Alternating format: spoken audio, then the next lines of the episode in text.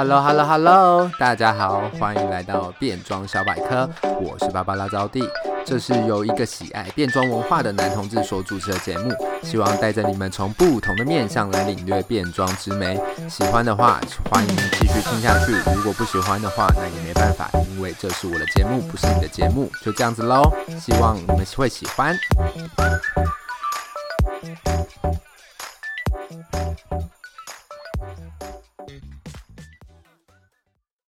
嗨，大家好，欢迎回到变装小百科，我是芭芭拉招弟。我们已经快要有两个礼拜没有在这里相会喽，大家应该没有太想我吧？没有也没关系，因为我也还好。跟大家分享一下，上周跟 B Drag 聊的那一集集数呢，获得了相当大的回响，直接冲上了目前我录十集里面的排行榜第一名。我想大家应该还是比较喜欢两个人闲聊的模式吧，毕竟我一个人讲话的内容可能比较都是一些硬知识，大家不好消化，是吗？也比较难以进入，所以接下来的节目内容啦，我会做一些比例上面的调整，主要还是当然还是会以我为主，但我会增加一些访谈的呃片段，不是片段啦。我会增加一些访谈的内容，让这个节目可以有一些不同的感受，好吗？那另外一个部分呢，就是上周招弟也去看了 Walk Taipei 一年一度的对嘴生死斗这个派对，其实在台湾是变装皇后很重要的一个表演舞台哦。每年有很多的新皇后都会在这一个派对，就是这一个这一个这一个主题里面出道，就是 Lip Sync Battle 这个主题里面出道。当天招弟我是看得非常的开心，因为我也认识了很多皇后，那也见到了很多皇后，像是见网友一样的感觉。当然也是看到了很多新一辈皇后的实力表演啦，真的是非常的精彩。所以接下来呢，我也会有一集节目来跟大家分享一下我当天去看的心得，好吗？本周的 Apple Podcast 没有人来留言，但 IG 的私讯里面有很多老朋友来分享一下他们听完第十集的心得，我就不一一说明啦，因为他们留言的内容很多，非常感谢这些老朋友们，像是辣妹 Laura，她最近要结婚了，让我们恭喜她，还有妮歪雅等等的许多人，有兴趣的朋友们，大家可以到招弟的变装小百科 IG 的精选动态看一下喽。最后的开场啦，我还是要来向各位呼吁一下，不管你是新朋友或是老朋友，都希望你听完节目之后，可以到 Apple Podcast 给我一些评分跟留言。最重要的部分是，你可以帮我留言一下啦，因为这样子的就可以让变装小百科的排排名往前移动一点点，这样就会有更多人可以看见我们或听见我们，让变装文化能够被更多人听见喽。这这个也是你们的责任，好吗？所以。开场的部分大概就到这里了，接下来就让我们进入正式节目啦。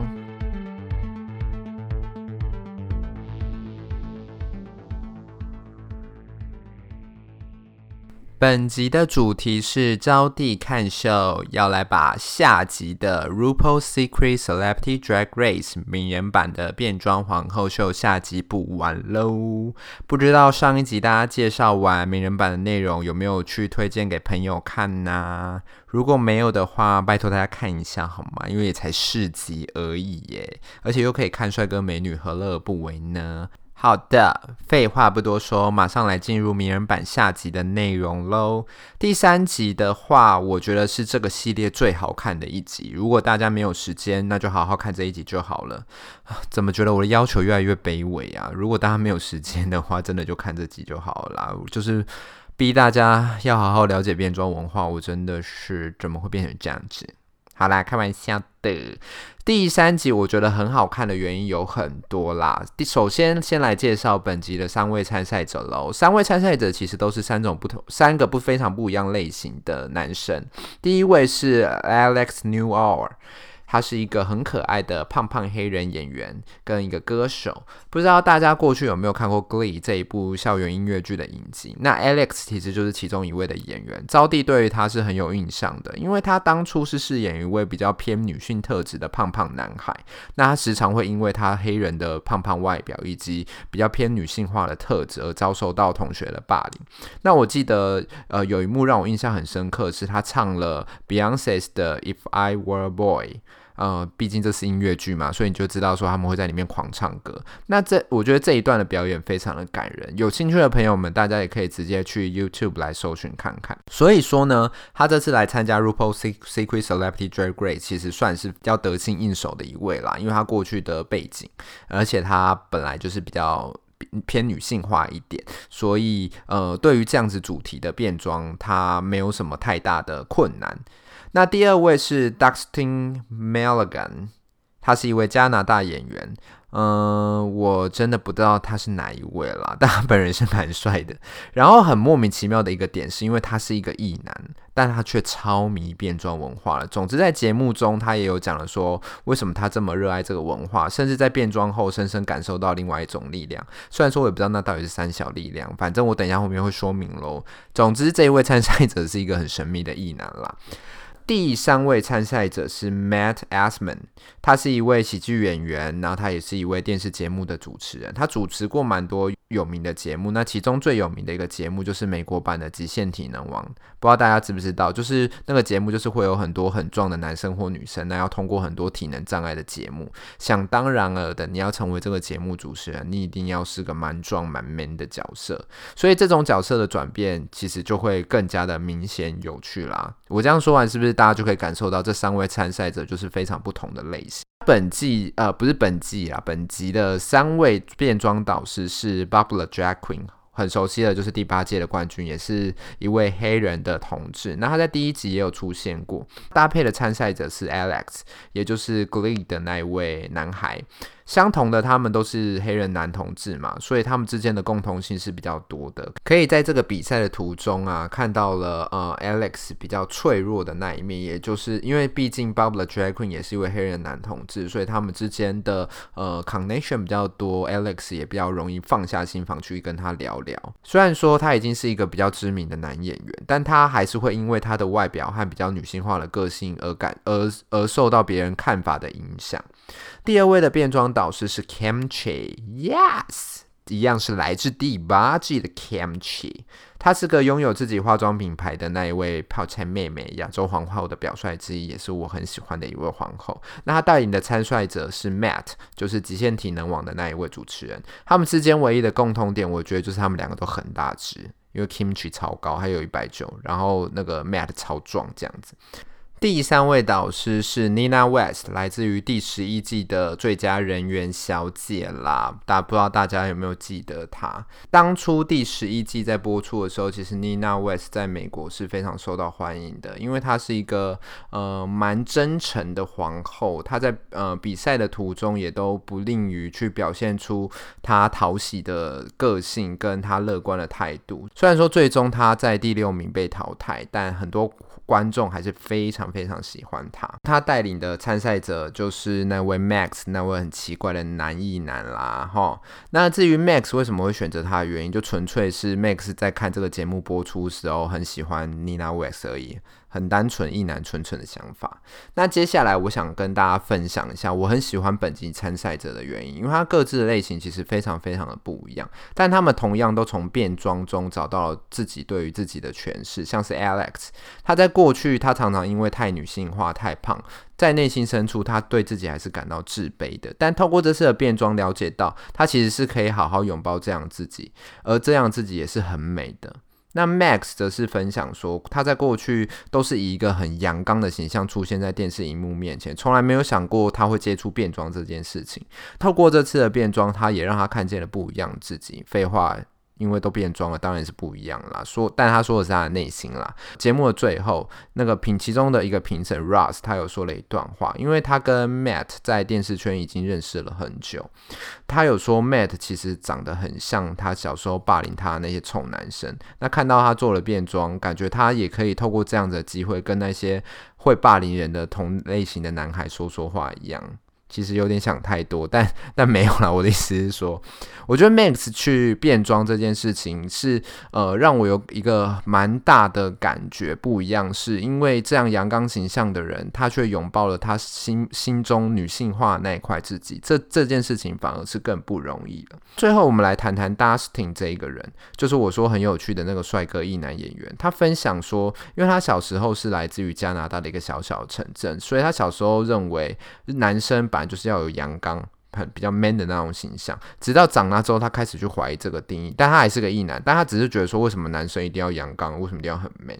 后来他就说，他发现了 RuPaul Drag Race 这个节目，他才找到他这个问题的解答，就是他觉得，呃，参加在这个节目的皇后们，他们都很努力的做自己，对他来说，这个答案就是他们在这个世界上面，每个人如果都可以做自己，你想 man 就 man，你想有女性化的一面，那就拥抱他，因为就算是异男。也会有脆弱的那一面嘛，那就是你就是拥抱他而已。其实我觉得听到这些话是蛮感动的，就会觉得说哇，真的不愧是美国耶，真是一个思想很进步、很前卫的一个国家，很厉害。接下来的部分就让我们来聊聊节目的内容啦。本集的大挑战赛也是 RuPaul Drag Race 里面很经典的一个桥段，就是 Roast。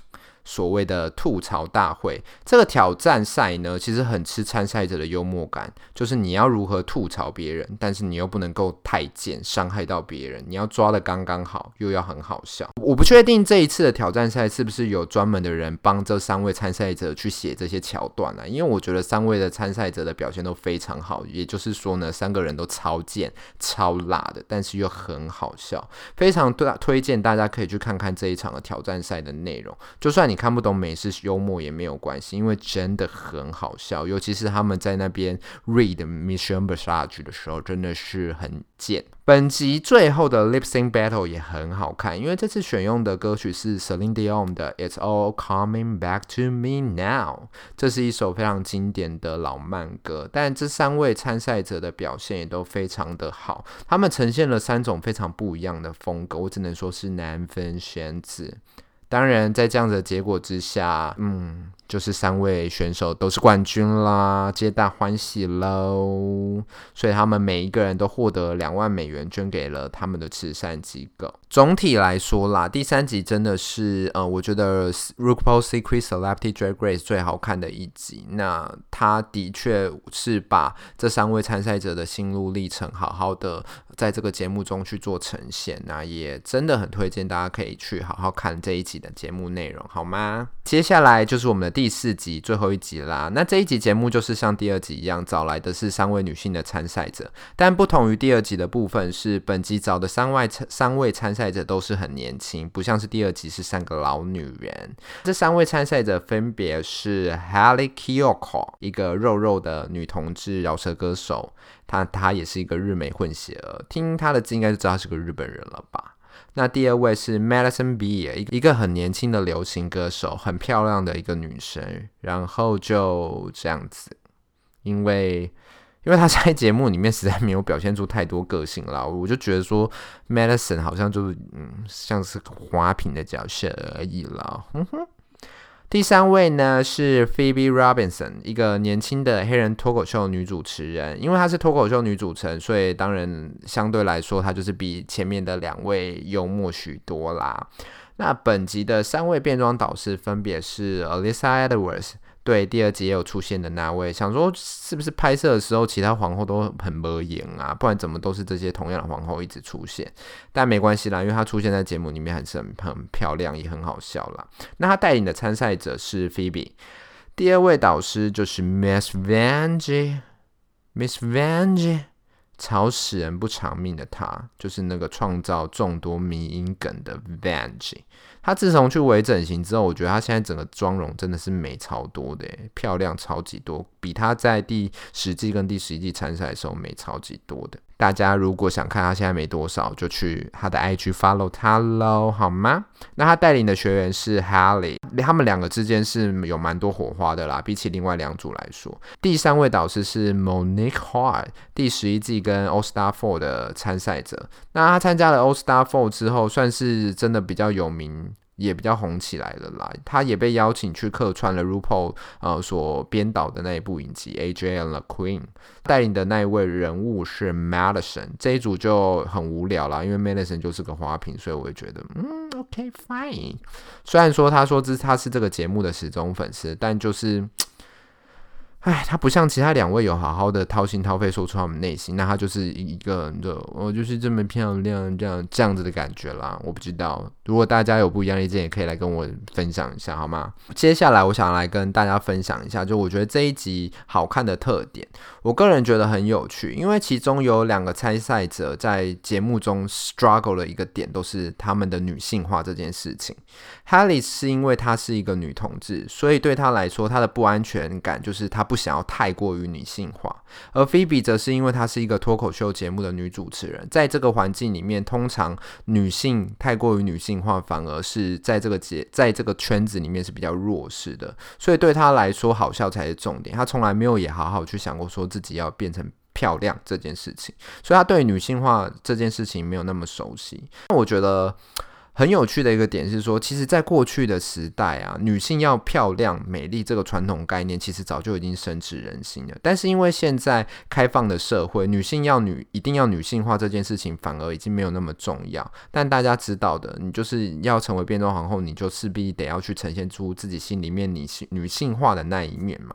就是没有想到说，现在的女性竟然已经会为了自己要要不要女性化。而困扰的，因为过去大家就是一定要女性化，没有什么好说的啊。就现在大家竟然呃会为了这件事情而困扰，很有趣。